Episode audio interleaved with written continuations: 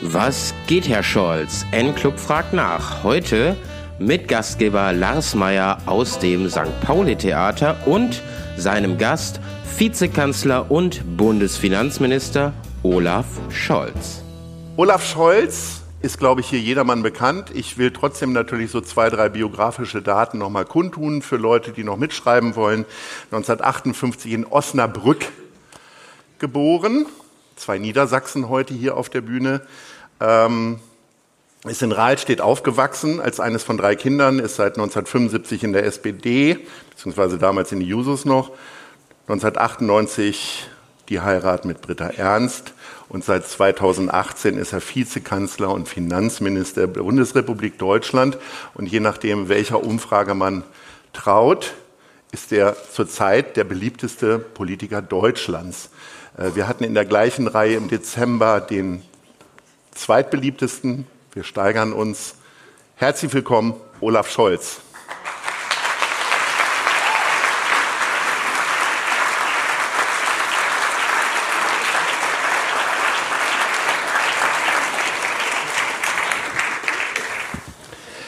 Herr Scholz, sind Sie Loriot-Fan?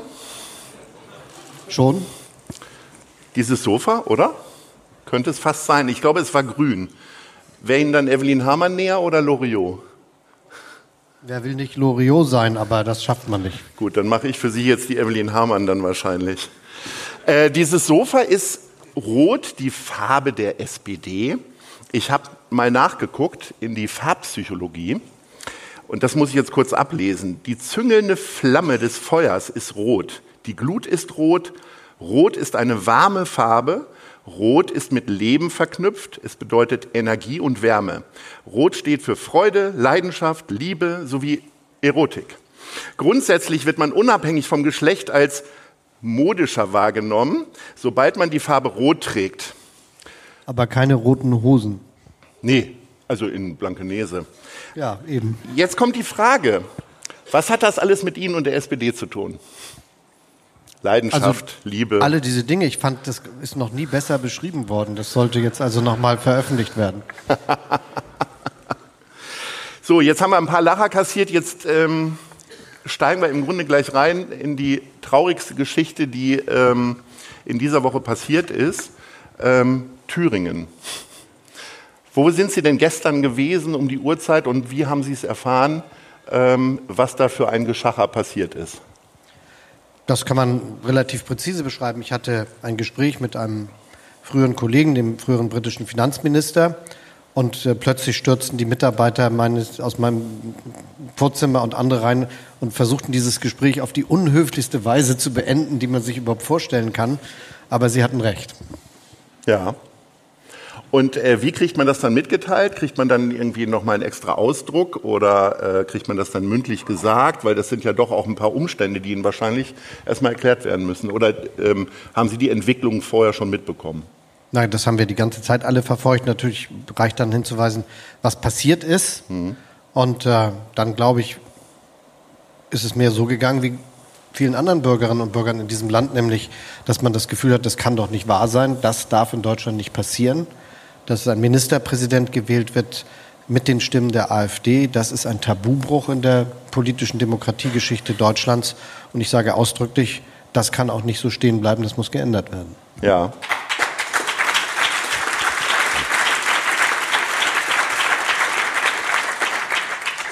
Wie kann ich mir das vorstellen, wie Sie den Tag gestern begonnen haben? Ähm, kriegt man dann so einen Plan, was noch so in der Welt nebenbei noch passieren könnte oder ist? Und stand dann da, Achtung, Ministerpräsident wird äh, gewählt? Oder hatten Sie es genauso wenig auf dem Schirm wie ich, der erst abends um 18 Uhr dann irgendwann was davon mitbekommen hat, dass das überhaupt stattgefunden hat?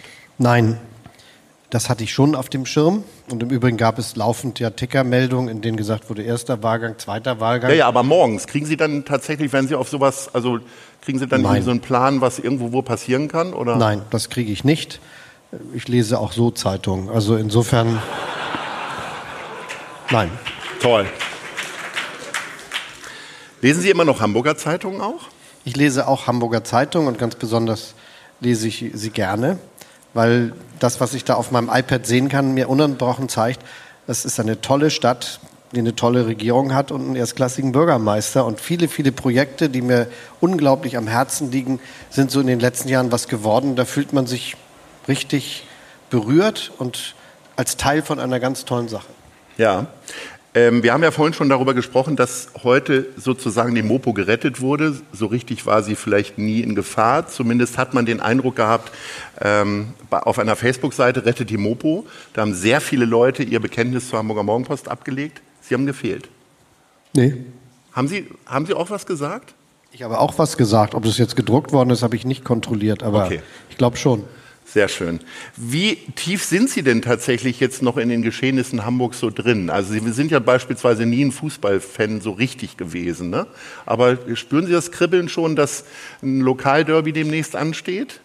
Oder ist Lokalderby für Sie nur noch Hertha und Union? Nein, das nicht. Außerdem wohne ich in Potsdam.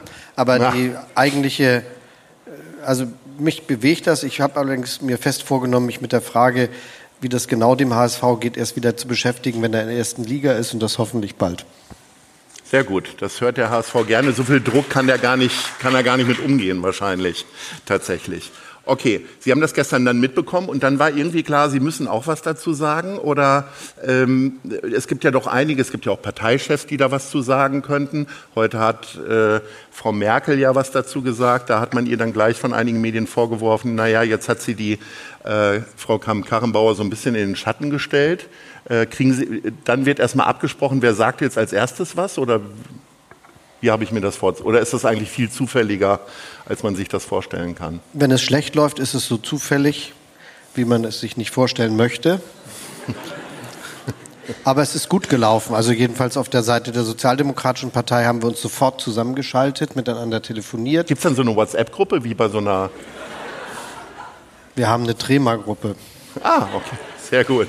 Aber die, das gibt's auch, noch, wusste ich gar nicht. Das ist okay. auch viel sicherer. ja. So und ähm, jedenfalls ist es so, dass das gut funktioniert und wir haben auch dann miteinander gesprochen und festgelegt, was passiert und ich habe mich ja auch sehr kurz danach geäußert. Aber klar war, dass wir uns einmal miteinander besprochen haben, wie wir das machen. Denn das muss ja gelingen, dass die Regierungsmitglieder der Sozialdemokratischen Partei, insbesondere der Vizekanzler, dass die Fraktionsführung, der Fraktionsvorsitzende und die Parteiführung, die Parteivorsitzenden, das gemeinsam stemmen und das haben wir auch hingekriegt. Sie gelten ja gemeinhin als sehr beherrscht und äh, wissen immer genau, was zu tun ist. Ist das trotzdem gestern so ein Moment gewesen, wo Sie kurz die Fassung verloren haben und möglicherweise Schimpfwörter im Kopf rumgeschwirrt sind? Oder? Die Fassung habe ich nicht verloren, aber im Kopf sind Schimpfwörter herumgeschwirrt, ja. Das will ich auch ausdrücklich sagen, denn ich glaube, dass man vorsichtig sein muss, dass jetzt jeder nochmal das am weitestgehende harte Wort zu der Sache findet. Das mit dem Tabubruch ist schon etwas, was ich ganz präzise so formuliert habe und das ist etwas, vor dem man sich auch fürchten muss. Aber es ist ein sehr bedrückender Vorgang, dass äh, eine rechtspopulistische Partei an der Bildung einer Regierung in Deutschland mitwirkt. Und daran darf man sich nicht gewöhnen. Und es darf auch nicht so sein, dass jetzt plötzlich die Leute das Gefühl haben, naja, das warten wir mal zwei Wochen, drei Wochen, zwei Monate oder sowas. Das muss jetzt ganz, ganz schnell bereinigt werden, weil sonst entsteht eine Situation, wo das dann an mehreren Stellen plötzlich mal versucht wird. Also das ist für mich schon ein ganz zentraler Punkt.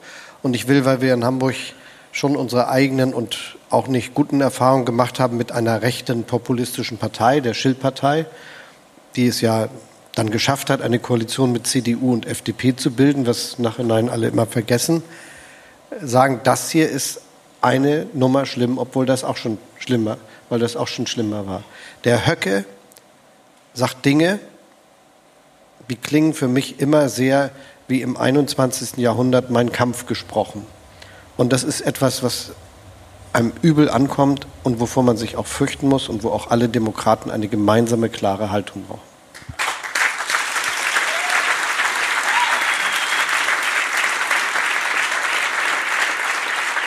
Was erwarten Sie denn jetzt für Konsequenzen? Also nicht nur, dass Christian Lindner sich morgen der Vertrauensfrage stellt, aber insgesamt für die Politik. Ich meine, gerade hier in Hamburg stehen wir jetzt so zweieinhalb Wochen vor der Wahl.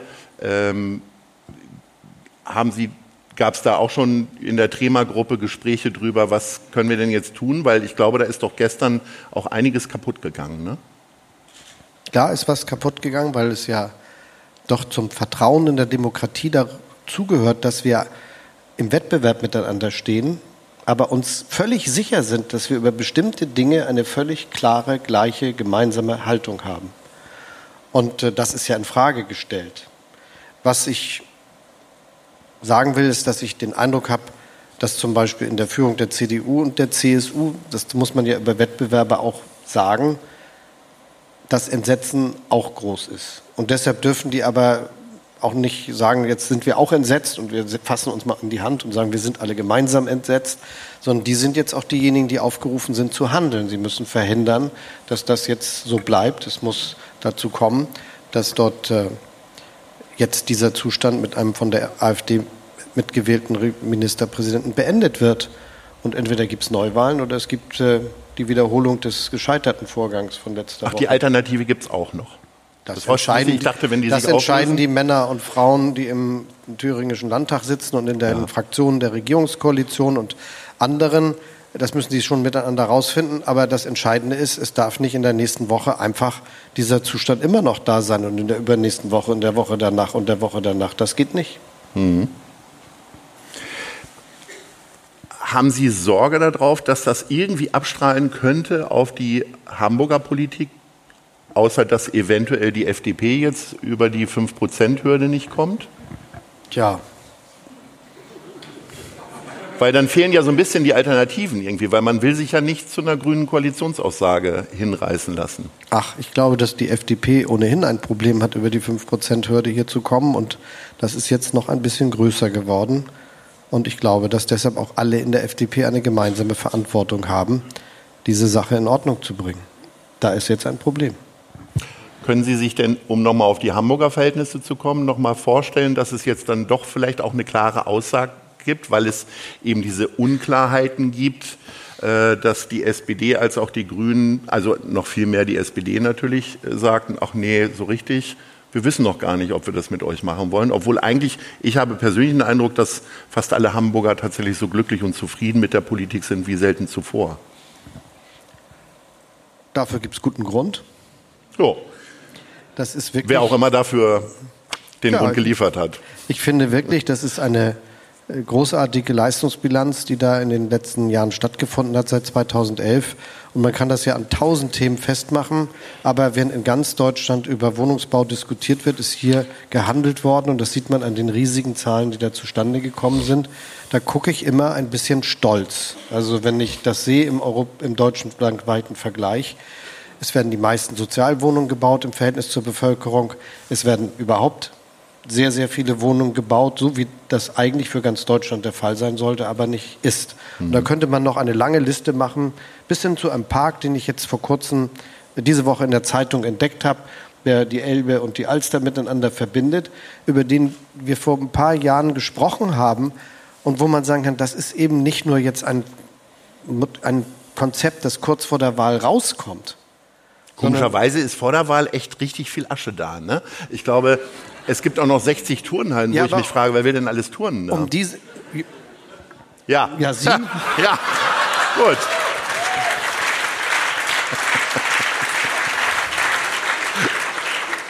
Aber um das ganz klar zu sagen, ich finde ausdrücklich, dass dieser Park ein Beispiel dafür ist, warum das gut ist. Denn das Ding ist nicht jetzt gerade fertig geworden, sondern das ist vor langer Zeit angefangen worden. Und es ist natürlich schön, dass man jetzt sehen kann, dass ein Plan so eine Realisierungsreife erreicht hat, der ja die Lebensqualität in dieser Stadt dramatisch verbessern wird. Da gehört eben alles zusammen. Der Ausbau der U-Bahn, der S-Bahn, da gehört zusammen die Elektrifizierung der Mobilität, dazu gehört der Wissenschaftspark beim DESI dazu, da gehört der Wohnungsbau dazu, dazu gehört selbstverständlich dann aber eben auch dazu, dass wir das Grün in dieser Stadt verbessert haben und dass das immer weitergeht. Das ist eine tolle Sache und deshalb die Frage, wie vorhin schon beantwortet, lese ich gerne Hamburger Zeitung. Ja, da kommen immer tolle Meldungen. Sie waren heute Mittag schon auf Einladung ähm, von Immobilienbetreibern, Entwicklern und so weiter hier in Hamburg. Ähm, wären Sie auch genauso gerne einer Einladung des Einzelhandels oder der Gastronomie gefolgt? Ja, Sie sind hart im Nehmen, ne? Weil die sind ja gerade so ein bisschen irritiert über die Bonpflicht. Echt? Ja, tatsächlich. Ähm, ich weiß ja, dass Sie auch in den sozialen Medien unterwegs sind. Also zumindest haben Sie da ein Profil bei Instagram und so weiter. Und da kocht dieses, dieser Begriff doch ganz schön hoch. Tatsächlich. Also ich will gar nicht damit anfangen. Natürlich ist es total einfach beim N-Club genau dieses Lied zu singen, dass Meterware an, an Bonpapier irgendwie verschleudert wird. Aber ist es nicht so, dass es irgendwie, dass wir ja im 21. Jahrhundert sind und es offensichtlich noch mehr Technologie irgendwie geben könnte in diesem Bereich, die sicherstellt, dass jeder brav, der auch bezahlt, eine Quittung digital übertragen bekommt. Oder aber auch, dass halt ähm, auch der Einzelhändler in der Schanze, der es ganz häufig mit dem Zahlungsverkehr nicht so äh, ernst nimmt, wie ich das immer wieder mitbekomme, weil ich da häufiger unterwegs bin. Da gibt es doch Möglichkeiten, oder? Na, also zunächst mal, ja, die gibt es und die gibt es sogar. Das mhm. ist nicht eine abstrakte Möglichkeit, die ist im Gesetz ausdrücklich vorgesehen. Allerdings haben wir ja nicht ein staatliches Registrierkassenwesen, wo jetzt gewissermaßen ich oder das Bundesministerium der Finanzen oder der Zoll, also es gibt genug Institutionen, die ich dazu aufbieten könnte, jetzt die Registrierkassen baut und als staatliche Kontrolltaxameter irgendwo in die Läden stellt, mhm. sondern tatsächlich ist das ein privatwirtschaftliches Angebot, an das wir als Gesetzgeber aber in den letzten Jahren höhere Anforderungen gestellt haben. Und zwar hat es vor mehreren Jahren, 2016, da habe ich auch als Bürgermeister übrigens mitgewirkt, ähm, Übrigens immer unterstützt von meinem Parteifreund Norbert Walter Borjans, der damals Finanzminister war in Nordrhein-Westfalen. Parteifreund? Ja. Ja. Ja. der gesagt hat, wir können das nicht weiter zulassen, dass so viel Steuern hinterzogen werden in diesem Zusammenhang. Und zwar mhm. anders als in anderen Ländern. Großes Vorbild war in der ganzen deutschen Debatte immer etwas, was ganz gut funktioniert in dieser Stadt nämlich das Fiskaltaxameter, das viele Taxen freiwillig übrigens eingebaut haben. Und wo man gesagt hat, das hat richtig dazu geführt, dass wir die Umsätze besser erfasst haben. Aber wir konnten zum Beispiel nach der Einführung des Mindestlohns in Deutschland genauer berechnen, wie sehr die Taxipreise steigen müssen, damit die Unternehmen und die Fahrer weiter auf ihre ordentliche Vergütung kommen. Und das haben wir dann auch gemacht, weil wir echte Daten hatten, die nicht gefälscht waren. Und das soll jetzt mit den Registrierkassen in ganz Deutschland passieren. Seit dem Ende des letzten Jahres müssten die Kassensysteme eigentlich alle existieren. Aus vielen Gründen, die mich sehr misstrauisch hinterlassen haben, ist das äh, nicht gelungen, dass alle zertifizierte... Misstrauisch gegenüber wen? Ja, das suche ich mir noch aus. Also, ja, geben Sie mal Beispiele. Nee, ich habe mich nicht entschieden, wen ich so, besonders okay. misstraue, aber ja. es sind jedenfalls viele Beteiligte. Wem misstrauen Sie denn am wenigsten? Den Beamten. Wir können da ja mal anfangen. Den Finanzämtern, die machen das schon ordentlich. So, also diese,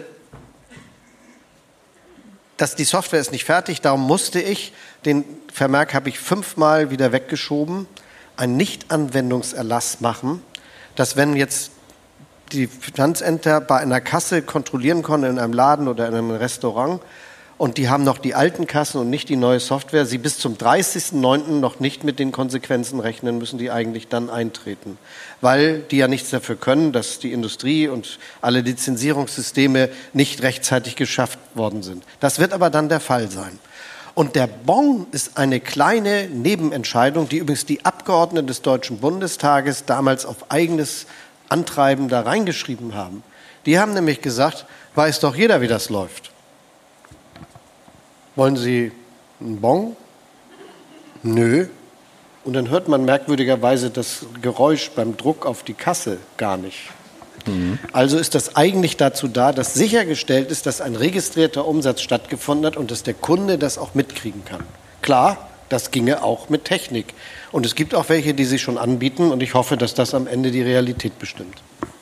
Aber ist es nicht so, dass das große Problem ist, dass, also ich kann das ja nur aus Kundensicht immer beobachten, dass manchmal einfach die, äh, auch die äh, Sachen, die da eingetippt werden, dann einfach irgendwann wieder zurückgeholt werden, weil Storno und so, das, also. Das ist sogar, wie man ganz schlimm, also ganz interessanten Filmen entnehmen konnte in den letzten Jahren, richtig angeboten worden. Da sind Leute quasi handelsvertretermäßig durch Deutschland gezogen und haben Leuten, die das, diese Software gekauft Was haben. Für die Sie für Filme? Was sind das für Filme? Ja, die kommen in dem guten öffentlich-rechtlichen Fernsehen ab und zu vor. Qualitätsfernsehen. Okay. Also Sie so. meinen eine Reportage. Da war eine Reportage ah. und da ist darüber berichtet worden, wie gewissermaßen solche Softwaremanipulationen stattgefunden haben. Die müssen ja auch besonders geschickt sein. Da muss ja nicht nur der Umsatz rausgerechnet werden, weil die Finanzämter sind ja nicht doof. Die gucken dann, ob der Umsatz mit den Einkäufen zusammenpasst. Also sind auch Einkäufe in der Buchhaltung gleich mit rausradiert worden. Mhm. Und das haben die verkauft. Dafür sind einige Leute, weil das ja Betrug ist, hart verurteilt worden. Aber das heißt, das ist der Grund, warum wir gesagt haben, wir brauchen eine Software, die das ausschließt. Und damit das auch wirklich funktioniert und nicht jeder sagt, müsste sie lizenziert werden. Und das liegt, wie ich eben gesagt habe, nicht vor. Ich hoffe, wir sind jetzt mit dieser langen Geschichte bald zu Ende. Aber ich kann nur sagen. Ich habe noch ganz tolle Themen. Ja, die Österreicher haben das, die Spanier haben das, fast alle haben das, nur wir nicht. Okay. Selbst die Italiener haben das. Aber kriegt man dann, zweifelt man dann trotzdem, wenn dann die ganzen Leute, die Italiener machen Quittung? Ja? Okay. Die muss man sogar mitnehmen. Also die Italiener in der Schanze nicht, glaube ich. Also nichts gegen Italiener, dass mir hier keiner in die Pizza spuckt morgen. Ja. Ähm, ähm, aber kommt man dann trotzdem noch mal irgendwann kurz ins Grübeln, wenn dann so auf Twitter und Instagram dann hochgeschossen wird, Mensch, so viel Papier und so? Ja, weil ich mir das auch angucke. Allerdings stelle ich fest, dass es auch unglaublich viele na, Aktivitäten gibt, da steckt irgendwer dahinter. Also wir kommen ja vielleicht gleich noch auf das schöne Thema Besteuerung von Finanztransaktionen und Aktien oder sowas. Sie luschern nie auf meine Karte. Nein, ich habe einfach so eine Arbeitshypothese. Also, Soll ich Sie mal überraschen und das nicht ansprechen? Das wäre Ihnen ganz recht. Ne? Das wäre kein Problem. Nein, ich wollte nur dazu sagen, als das erste Mal, nachdem eine Diskussion 10, 20 Jahre in Deutschland stattgefunden hat und alle Politiker schon mal behauptet haben, sie seien dafür, das hat sogar schon mal in der Finanzplanung übrigens einer schwarz-gelben Koalition gestanden, dass man das äh, machen will. Da hat Herr Finanzminister Schäuble zwei Milliarden Einnahme pro Jahr ab 2014 verbucht. Aber die Steuer ist immer noch nicht da. Mhm. Dass, dass wir irgendwann mal zu Potte kommen. Und da haben alle drauf gesetzt, ach, das haben die nach Europa verschoben.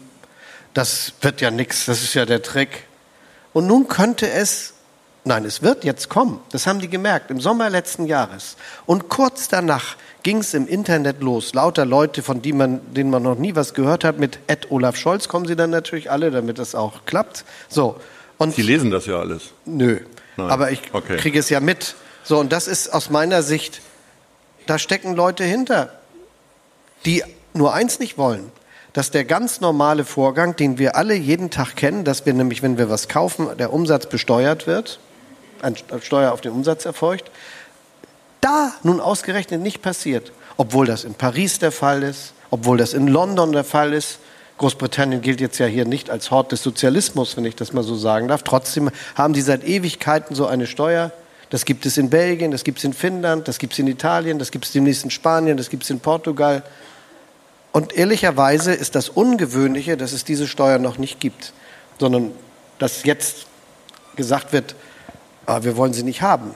Aber im Internet, danach hatten Sie ja gefragt, da waren die ersten Lobbyisten schon als Influencer oder was weiß ich da unterwegs und haben gesagt, das ist ja schlimm. Und da gibt es zwei Gruppen. Die eine Gruppe ist so, da lache ich schon so, ich Juso war drüber, die kommen immer, wenn sie das Establishment verteidigen, mit linken Argumenten. Die sind aber damals noch persönlich gekommen. Also die hatten ja, die hatten mich jetzt Internet, noch nicht so ne? bedeutend gefunden, aber ja. ich habe die Argumente damals kennengelernt und sie sind und bleiben die gleichen.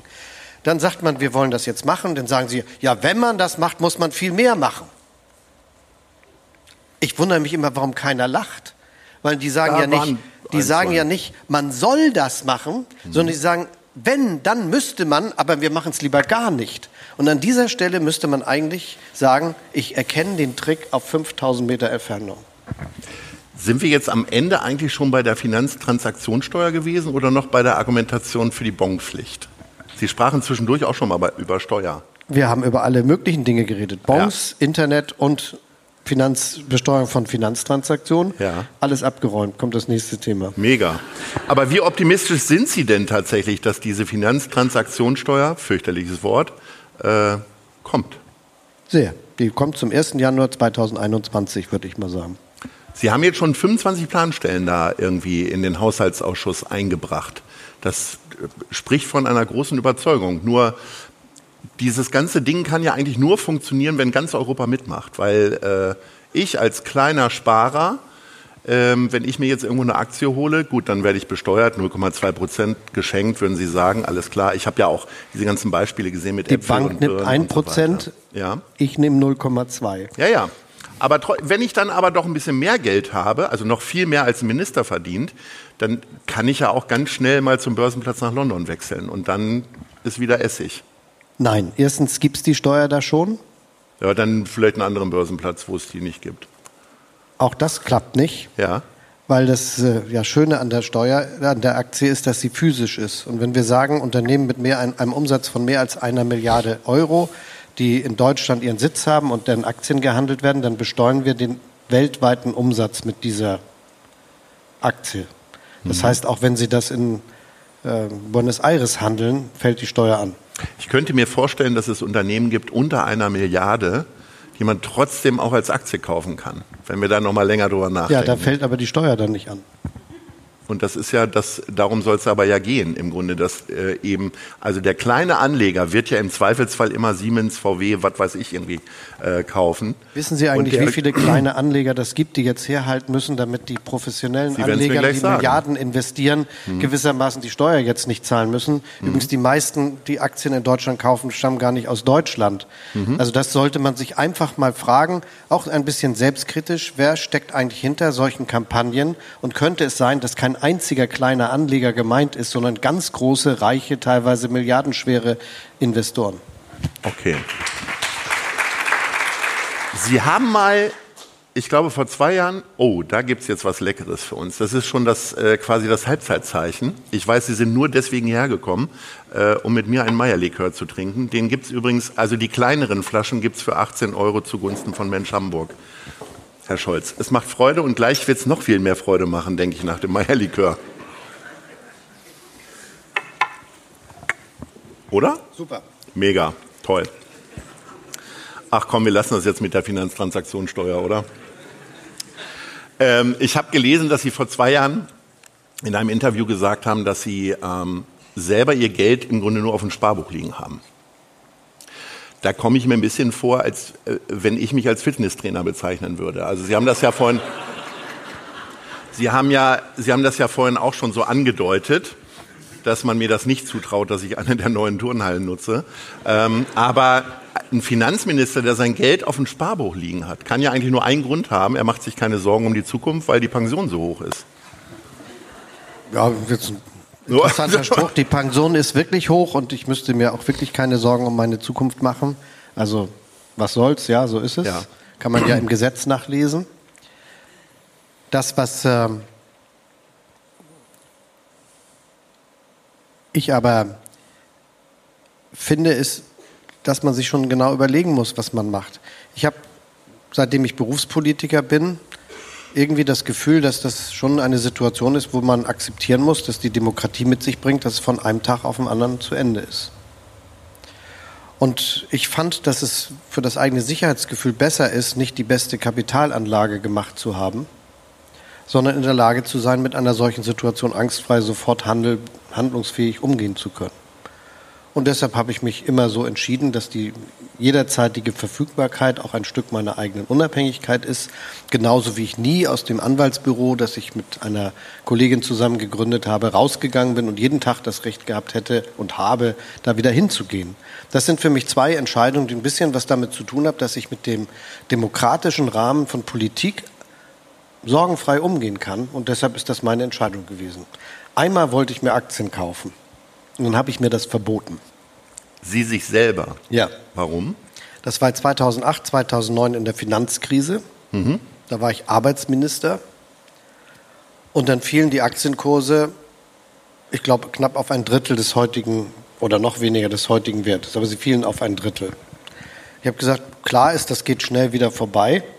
Jetzt ist der richtige Zeitpunkt, dein ganzes Geld vom Sparbuch da reinzupacken. In fünf bis zehn Jahren hast du die Sache verdrei- bis vierfacht. Super Geschäft.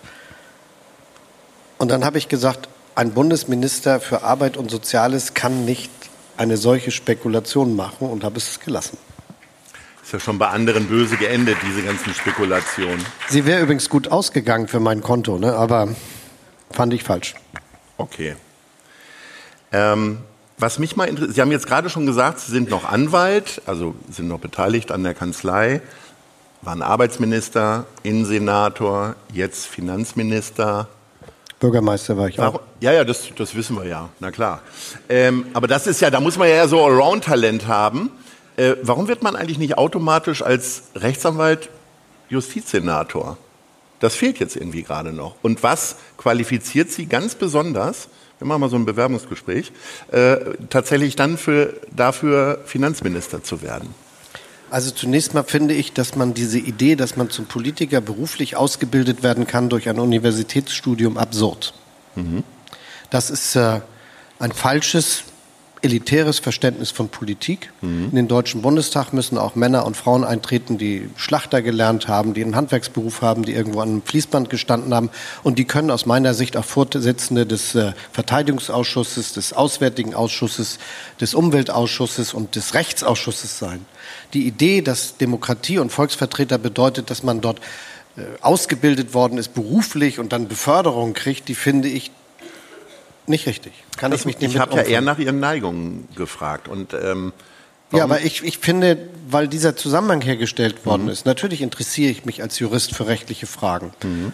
Deshalb habe ich Arbeitsrecht gemacht als Arbeits- und Sozialminister, deshalb habe mhm. ich Sozialrecht gemacht, deshalb habe ich Innenpolitik gemacht, deshalb mache ich das als äh, Finanzminister, ich mache Steuer- und Wirtschaftsrecht in diesem Zusammenhang. Und im Übrigen kümmere ich mich ja sowohl als Bundesminister der Finanzen wie als Vizekanzler um die ganze Politik. Und das mache ich aus großer Neigung. Mhm. Und im Übrigen finde ich auch, dass äh, die öffentlichen Finanzen in der Hände von Leuten sein sollten, die das verstehen, die Anliegen haben, die sie verfolgen wollen und die keine Scheu davor haben, dass sie eine so große Behörde und ein so großes Thema bewältigen können. Die habe ich nicht und ich finde auch, dass es ganz gut läuft. Aber hat es nie in den Fingern gekribbelt, mal Justizsenator zu werden oder Justizminister? Nö. Weil? Ich hatte nie das Bedürfnis, Justizsenator zu werden oder Justizminister. Müsste ich jetzt ja erfinden. Ich hatte das Gefühl einfach gar nicht. Ich habe mich nicht damit beschäftigt. Warum nicht? Okay, keine Stellenausschreibung in der Zeitung gelesen.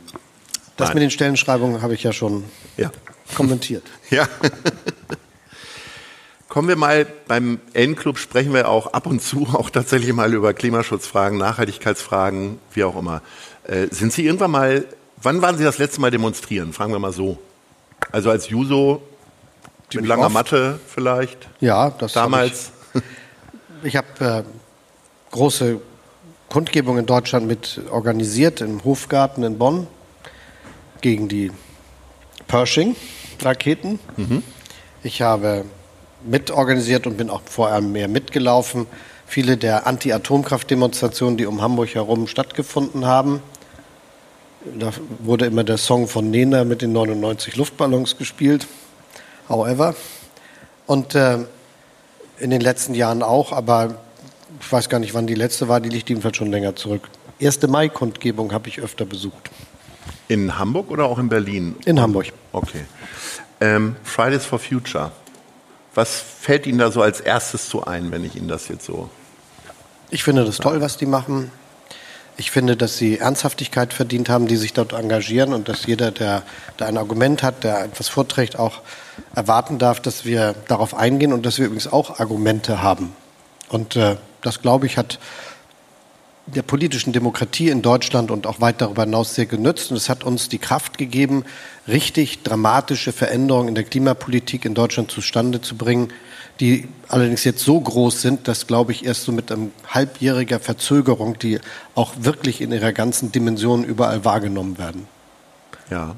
Zum Beispiel, wir haben echt entschieden, 40 Gigawatt Kohlekraftwerke stillzulegen. Bis spätestens 2038 wahrscheinlich etwas früher. Das ist irre viel. Ich glaube, kaum jemand kann sich vorstellen, wie viel das ist. Und wir haben das angeknüpft an den 2022 dann vollendeten, ich erinnere mich an meine Jugenddemos, Ausstieg aus der Atomkraft. Das war übrigens für mich eines der tollsten Erlebnisse, als ich nach 98 Bundestagsabgeordneter wurde und die neue Regierung Schröder-Fischer hat dann den Ausstieg aus der Atomenergie zustande gebracht in so einem 20-Jahres-Pfad, wie wir den jetzt für die Kohlekraft beschlossen haben. Wenn nicht zwischendurch Frau Merkel beschlossen hätte, wir steigen wieder ein und dann wieder aus, wäre das wahrscheinlich sogar noch ein bisschen glatter gegangen, als es jetzt gegangen ist. Das machen wir jetzt. Und jetzt müssen wir natürlich neben diesen beiden Ausstiegen den unglaublichen Einstieg hinkriegen, denn 65 Prozent erneuerbare Energien 2030 sind das Mindeste.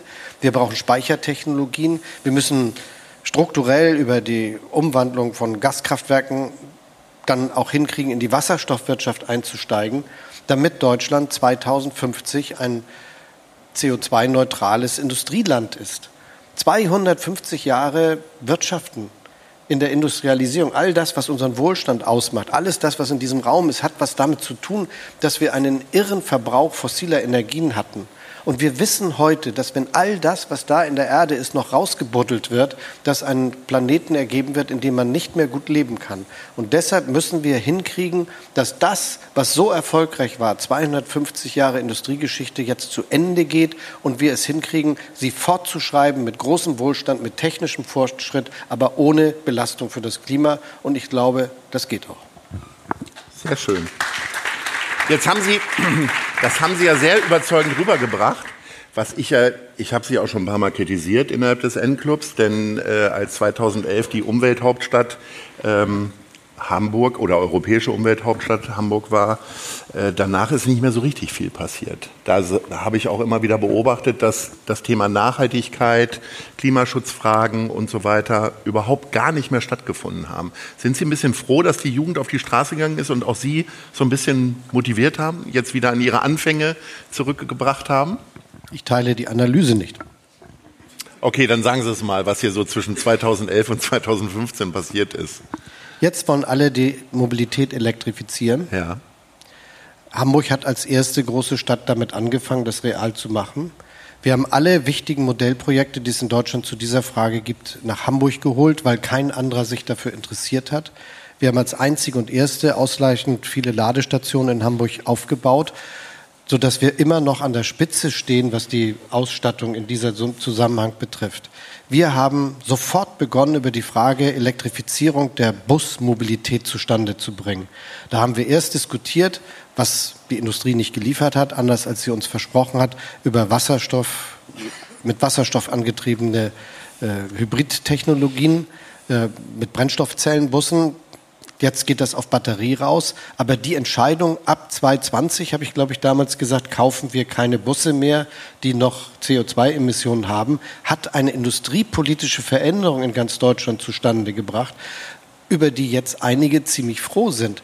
Denn wenn die großen Hersteller jetzt nicht mehrere tausend Lkw und Busse rein batterieelektrisch betreiben ab 2022, werden sie milliardenschwere Strafsummen zahlen. Wir haben nach Jahrzehnten des Stillstands in ganz, ganz Deutschland als allererste wieder im großen Umfang angefangen, S-Bahn und U-Bahn auszubauen und diese Station auf den Weg zu bringen, eine komplett neue U-Bahn-Linie zu planen, die S4 zu planen, die S21, die, Elb, die Elbbrücken, Station, die mhm. jetzt von allen groß bewundert wird, auch durchzusetzen, dass die S-Bahn dort eine eigene Station kriegt und nicht dran vorbeifährt. Die Verlängerung äh, in den äh, in den Osten der Stadt haben wir auch zustande gebracht. Das sind riesige, dramatische Entscheidungen, die Jahrzehnte das Geschehen in dieser Stadt begleiten werden, die aber eben so lange dauern. Das drückt mich auch so ein bisschen beim der Mobilitätswende, die wir brauchen. Wenn jetzt und dafür gibt es gute Gründe. Das haben wir nämlich jetzt, weil ich ja das Thema kenne, auch auf den Weg gebracht.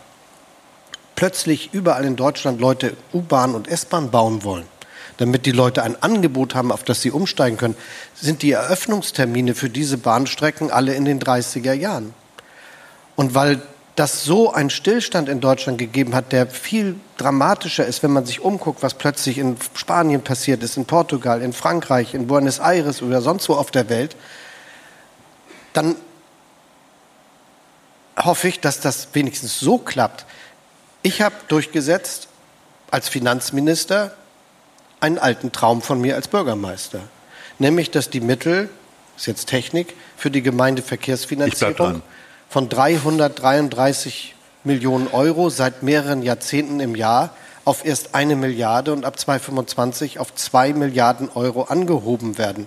Da können jetzt in Deutschland wieder U- und S-Bahn geplant werden. Früher musste sich ganz Deutschland 333 Millionen Euro teilen.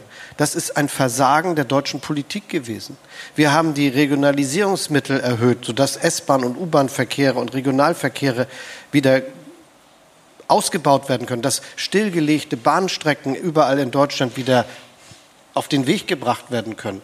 Wir haben der Bahn über 80 Milliarden Euro für die nächsten zehn Jahre zugesagt. Und wenn man alles zusammenrechnet, was wir für den Bahnverkehr in den nächsten zehn Jahren machen, ist ein Betrag von weit über 100 Milliarden Euro, damit das auch klappt. Denn Sprüche klopfen mit Schienen bauen und mehr S-Bahn und U-Bahn-Verkehr und Bahnverkehr kann ja jeder. Aber irgendwer muss das auch mal machen. Den Finanzrahmen haben wir jetzt auf den Weg gebracht. Das Geld wird mobilisiert und jetzt muss überall in Deutschland geplant werden.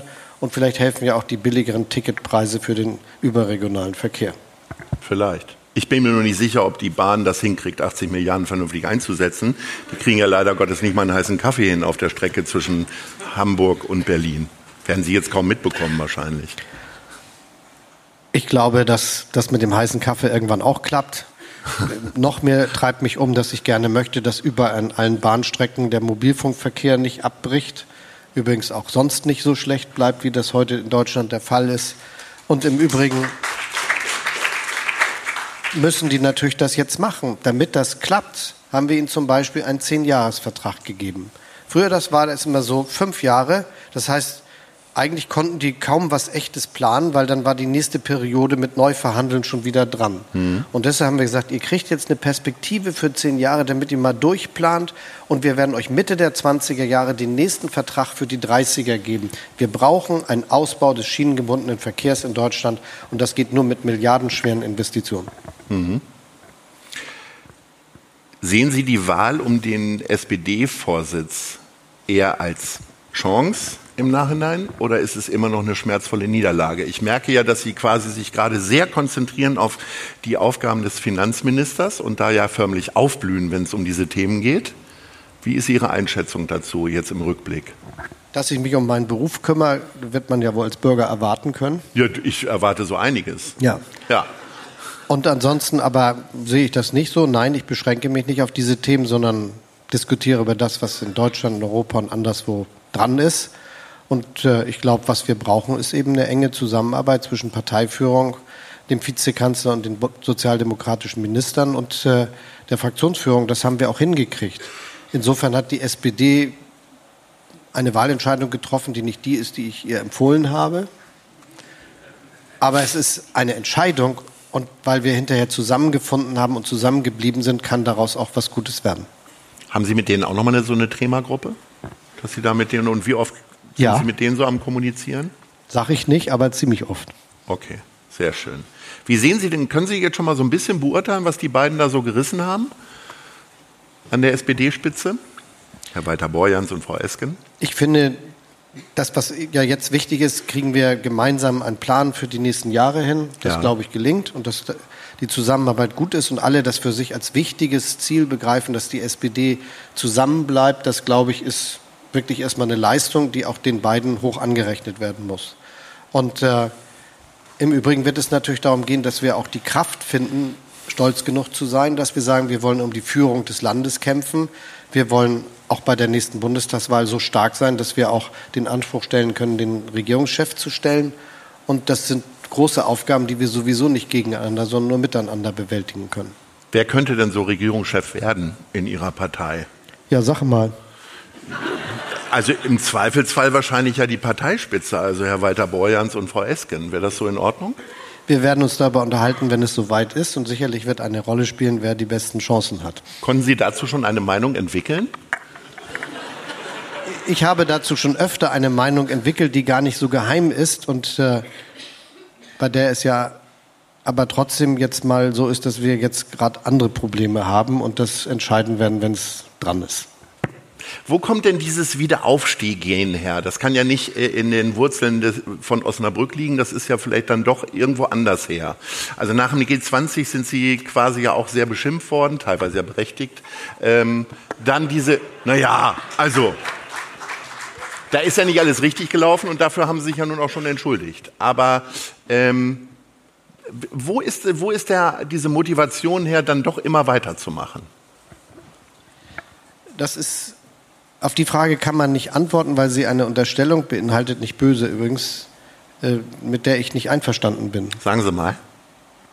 Nämlich, dass es darauf ankommt, wieder aufzustehen und einfach immer weiterzumachen. Ja. Sondern das, worauf es ankommt, ist, dass man Politik macht, solange man ein Anliegen hat und glaubt, etwas bewirken zu können. Und dass man die Kraft haben muss. Und das sollte man sich gerade, wenn man Berufspolitiker ist, und das bin ich jetzt seit 20 Jahren, äh, ganz fest vornehmen, dass man die Kraft hat zu sagen, wenn ich nichts mehr bewirke oder wenn ich auch gar nichts mehr will, wenn ich das erste Mal denke, früher war alles viel besser, dann muss man sofort aufhören oder sich irgendwas suchen, wo man die Sitzung eröffnet und schließt. Also das, ähm, das, das ist dann das, was man tun muss. Und ich habe ein Anliegen, ich will noch was bewirken. Und es ist auch ja kein schlechtes Gefühl, wenn man dabei merkt, dass äh, überall da, wo sowas gemessen und gesehen wird, viele Leute sagen, ach, der macht das eigentlich ganz okay. Ja. Ähm, wie sehr fehlt Ihnen denn Hamburg und was fehlt vor allen Dingen? Da Hamburg Wenn Sie da so in Potsdam, da in der Provinz Brandenburgs wohnen. Im Disneyland der Preußen, wenn man die ganzen Parks da betrachtet. Aber die, erstens fehlt mir Hamburg nicht, weil es in meinem Herzen ist. Das meine oh. ich ganz ernst. Und äh, nein, das ist so. Ich empfinde mich als Hamburger. Ich bin da aufgewachsen. Meine Eltern sind von hier, meine Großeltern sind von hier, genauer von Hamburg-Altona. Und äh, das ist schon tief, tief, tief in, in der Art und Weise, wie ich bin. Und wenn man in Deutschland rumgeht und fährt und auftritt, empfinden die Leute mich auch irgendwie ganz typisch als Hamburger. Das geht also mit mir mit. Komisch. Ja, nicht komisch, irgendwie. aber ziemlich gut, wie ich finde. Aber diese, das ist etwas, das mich sehr verbindet. Und das ist natürlich eine sehr optimistische und zuversichtliche Stadt. Das finde ich, haben wir in den letzten Jahren auch nochmal gebogen gekriegt, dass es nochmal ein Stück besser geworden ist. Da kommen ganz viele Leute, auch viele, denen es gar nicht so gut geht, in die Stadt und denken, ach, ich bin jetzt hier, jetzt geht's richtig los. Das ist ja das, was wir, was wir, das läuft ja der Udo Lindenberg-Film, was ja auch seine Geschichte ist. Und das ist ja nicht nur seine, wo die dann dahin gegangen sind und sagen, jetzt geht's richtig los, jetzt beginnt für mich eine völlig neue Zeit. Und das verbindet sich immer noch mit der Stadt, mit ihrer Weltoffenheit, mit all dem, was anders ist als an anderen Stellen. Und dafür bin ich sehr empfänglich und damit empfinde ich auch. Also insofern verbindet mich ganz viel. Und wenn ich hier rumfahre, dann habe ich immer so zwei Blicke. Der eine ist, ach wie schön, und das, ich erinnere mich an Sachen. Und dann gibt es noch so einen anderen Blick, der kann ich jetzt nicht aus meiner Haut, dass ich sehe, ah, das haben wir angefangen, das wird ja fertig und das ist toll. Ja, das gibt's auch. Sie werden fast emotional, Herr Scholz. Ich bin emotional. Man sagt es Ihnen ja nicht so nah. Ja, aber ohne Emotionen kann man gar, hat man gar keinen Anlass, Politiker zu sein. Also ich jedenfalls finde, wüsste ja. nicht, warum man das tun sollte. Und wenn ich jetzt doch noch ein bisschen was Tragendes sagen darf. es gibt ja, das ist bei uns ein bisschen in der Sprache verkommen, aber äh, für die Leute, die sich zum Beispiel evangelisch verstehen, die begreifen, dass Politik sollte man machen aus Liebe. Es gibt keinen anderen guten Grund, Politiker zu sein, außer in Katastrophensituationen oder wenn alles die Welt untergeht und man denkt, ich muss das jetzt tun, obwohl ich lieber Geiger wäre. Aber das, was gute Politik ausmacht, ist, dass sie aus einem Motiv heraus erfolgt, das damit zu tun hat, dass es um die Bürgerinnen und Bürger geht, um die Menschen, um die Menschheit auch insgesamt und dass man da was besser machen will. Und ohne diesen tieferen Antrieb aus Zuneigung heraus kann man gar keine Politik machen. Ja. Als Sie vor zwei Jahren nach äh, Potsdam gezogen sind, haben Sie als erstes nach so einer Art Stammkneipe gesucht? Das wäre so mein, mein Weg. Ja, jetzt gucken Sie nicht wieder an mir runter. Äh, oder haben Sie erstmal eine Ruderstrecke gesucht? Also das äh, mit der Stammkneipe habe ich nicht gemacht, aber es gibt jetzt schon, dass ich äh, die Gelegenheit, ich finde, kenne mich jetzt schon besser aus da vor Ort. ähm, was ich als erstes gesucht und schnell gefunden habe, weil das ist wunderschön, äh, sind unglaublich viele Joggingstrecken, übrigens vorwiegend am Wasser lang, was ganz mhm. toll ist, in den Parks und äh, an, den, an, den, an den Wassern und Seen, die da sind. Da kann man richtig viel machen. Ich habe mir auch noch ein neues Fahrrad gekauft und habe auch schon mehrfach geschafft, damit mal ins BMF zu fahren. Ein E-Bike oder noch komplett Nein, selber ein strampeln? Fahrrad. Ja, okay. Ja, sehr gut.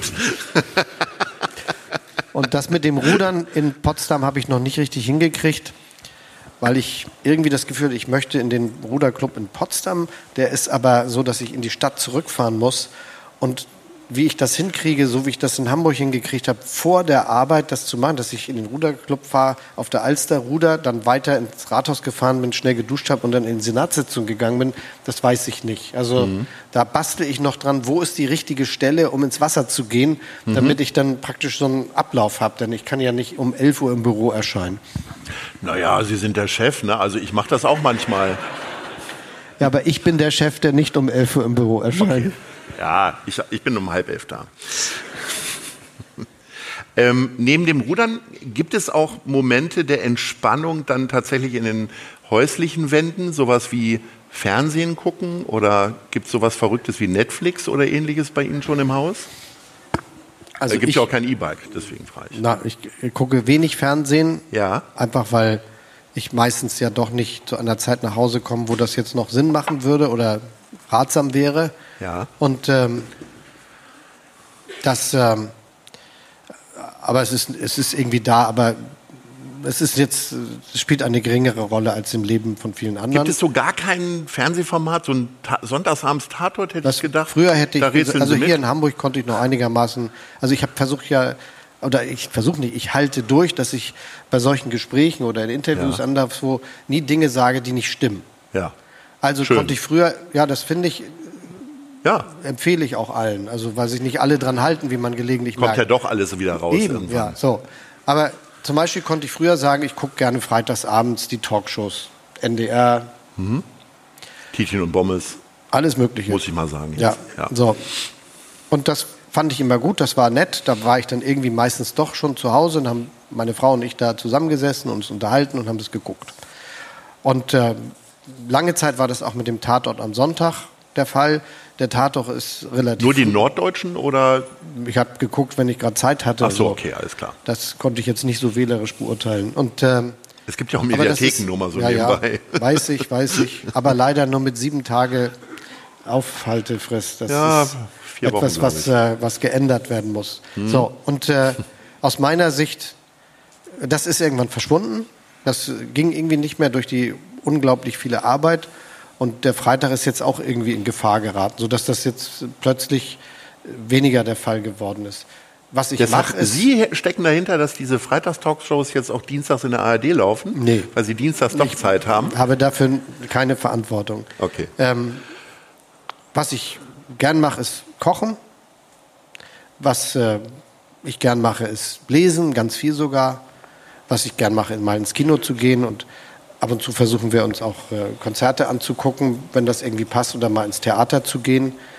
Und das ist aber etwas, was man mit großer Gewalt in seinen Terminkalender unterbringen muss und lange planen muss, weil mit spontan, ach morgen hätte ich das mal, würde ich das gerne mal machen, geht das leider nicht, weil jede freie Platz in meinem Terminkalender ist be schneller belegt, als ich, als ich äh, hingucken kann. Oder das Wort Finanztransaktionssteuer sagen kann. Ja, noch schneller. Ja. So, und das ist das ist, ist einfach so. Also das Schönste, was mir passieren kann, ist, dass mir um 11 Uhr äh, jemand sagt, oh, der kommt nicht. Dann habe ich plötzlich einen Termin nicht. Mhm. Da wird dann auch nicht mehr belegt. Das ist sehr Fallen gut. Sie in ein emotionales Loch? Nein. Okay. ähm, kein Fernsehen? Rudern jetzt auch Kaum, habe ich gesagt. Hm? wann passiert denn dieses mit dem Joggen? Morgens? Oder ja, morgens. Um sechs, sieben? Nö.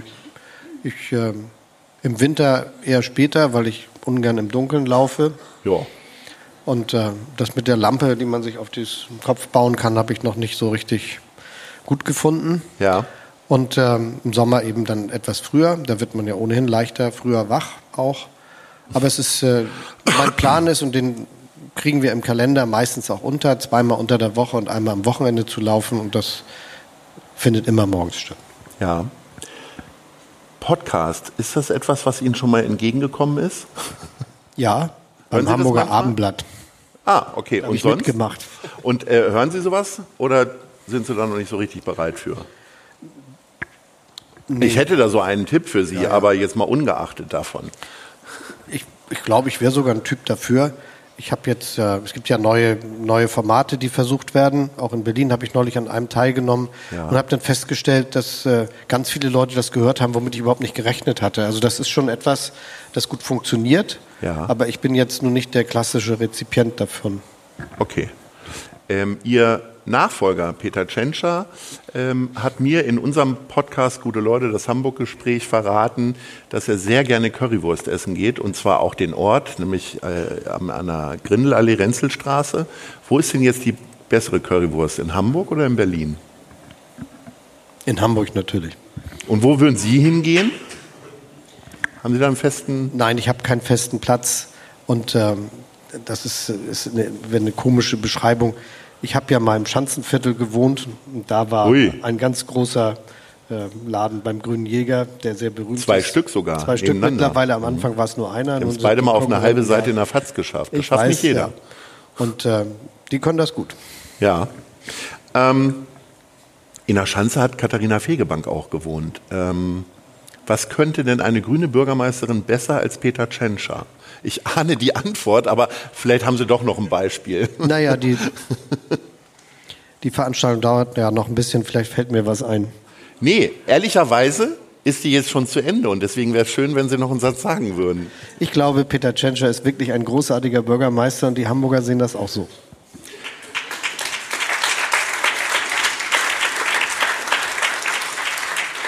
Ich finde, das war eine vergnügliche Stunde. Also ich glaube, wir beiden hatten hier Spaß und wir erkennen jetzt am Applaus, wie viel Spaß die da unten hatten. Es war nicht immer spaßig, die Themen, die wir besprochen haben, aber ich würde Sie natürlich sehr herzlich gerne öffentlich dann auch nochmal zu uns bitten in den äh, Podcast der Guten Leute Fabrik. Irgendwann, wenn mal wieder ein Termin wegfällt oder so, kommen Sie nochmal in die Schanze. Olaf Scholz, vielen Dank.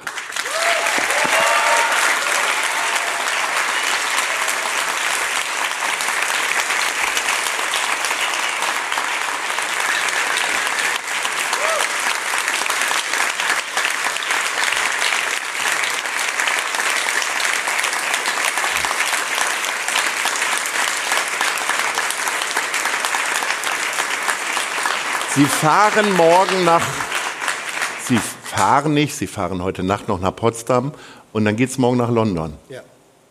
Wie lange werden Sie da sein? Bis abends. Okay. Und Sie haben mir verraten, ich habe so gedacht, diese politischen Unterredungen sind äh, immer mit so zwei Dolmetschern, weil so viele Fachwörter irgendwie sind. Sitzt man dann dann doch am Ende doch mit dem Google Translator da manchmal? Weil Sie haben gesagt, Sie sprechen komplett alles auf Englisch durch. Ja, das mache ich und das ist auch ein großes Glück, dass das für mich kein Problem ist, weil das sehr viel Zeit spart. Man sitzt einfach in einem direkten Gespräch mit jemandem und unterhält sich tages wie ein normales Gespräch über all die Fragen, die wichtig sind.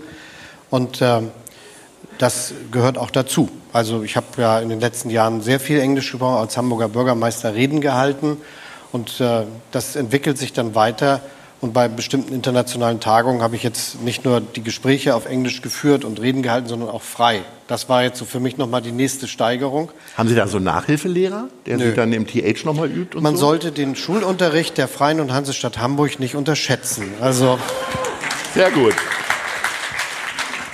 Das haben wir doch schön rumgekriegt. Vielen Dank. Äh, ich glaube, vorne gibt es noch Getränke, die Sie kostenpflichtig und gegen Ausgabe eines Bons äh, entgegennehmen können. Und ich glaube, Herr Scholz trinkt auch noch einen Drink mit seinem Lieblingssenator, Herrn Broster, der zum der Lieblingssenator, der hier im Raum ist. Andere haben wir ja nicht.